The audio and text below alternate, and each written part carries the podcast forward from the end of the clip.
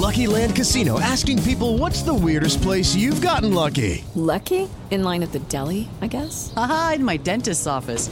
More than once, actually. Do I have to say? Yes, you do. In the car before my kids' PTA meeting. Really? Yes. Excuse me, what's the weirdest place you've gotten lucky? I never win and tell. Well, there you have it. You can get lucky anywhere playing at LuckyLandSlots.com. Play for free right now. Are you feeling lucky? No purchase necessary. Void where prohibited by law. 18 plus. Terms and conditions apply. See website for details. 7 de la mañana con un minuto. Muy buenos días. 88.9 Noticias. Información que sirve por iHeartRadio. Panorama informativo transmitiendo en vivo. Hoy es lunes. Iniciamos semana, iniciamos mes. Lunes primero de agosto del 2022. Saludamos esta semana. Vamos con las cifras de la pandemia de COVID-19 en nuestro país. Las tiene Moni Barrera. En las últimas 24 horas, México registró 4.200 nuevos contagios para un total de 6.758.656 casos nuevos de COVID y 13 muertes en un día para un total de 327.730 fallecidos, informó la Secretaría de Salud. El informe técnico diario reporta que el inicio de la semana epidemiológica número 30, que abarca del 24 al 30 de julio, con promedio de 7.852 contagios por día en 88 Noticias, Mónica Barrera.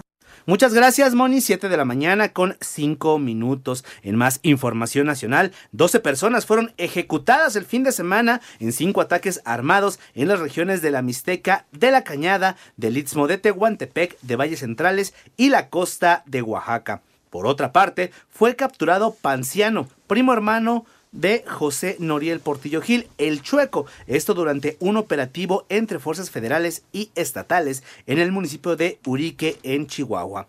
En tanto, un juez en Coatepec vinculó a proceso al exfiscal de Veracruz, Jorge Winkler, acusado de desaparición forzada y privación de la libertad.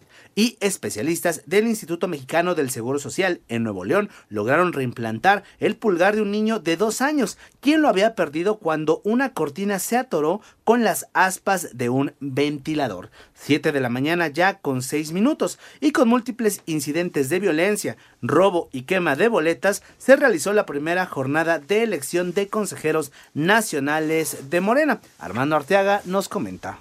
A puñetazos, desgreñadas, robo y quema de boletas, se realizó la primera y violenta jornada de la elección de consejeros nacionales de Morena, además de acusaciones de acarreo y compra de votos en varios estados. Esta elección es el primer paso para el Congreso Nacional de dicho organismo político, donde están en juego 300 distritos, que en total dará los 3.000 consejeros del partido. El dirigente nacional de Morena, Mario Delgado, dejó en claro que se anularán las elecciones en aquellos distritos en donde sean comprobadas irregularidades tales como la compra o acarreo de votos. Para 88.9 Noticias, información que sirve a Armando Arteaga. Muchas gracias Armando y de esto hablaremos un poco más adelante. 7 de la mañana ya con 7 minutos. En el panorama internacional, el presidente de Guatemala, Alejandro Gimateri, resultó ileso este fin de semana cuando fue víctima de un ataque a tiros contra su comitiva mientras se desplazaba por una aldea del departamento de Huehuetenango. Por otra parte, autoridades de California y Montana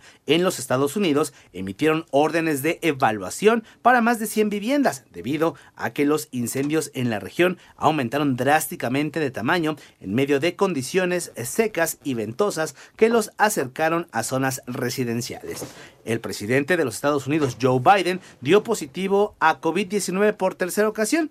Esto a tres días de que se anunció que ya se encontraba en recuperación por su segundo contagio mientras que el Papa Francisco declaró este domingo que lo único razonable en la invasión de Ucrania sería detenerse y negociar, al destacar el daño que la guerra supone para la población y para el mundo entero.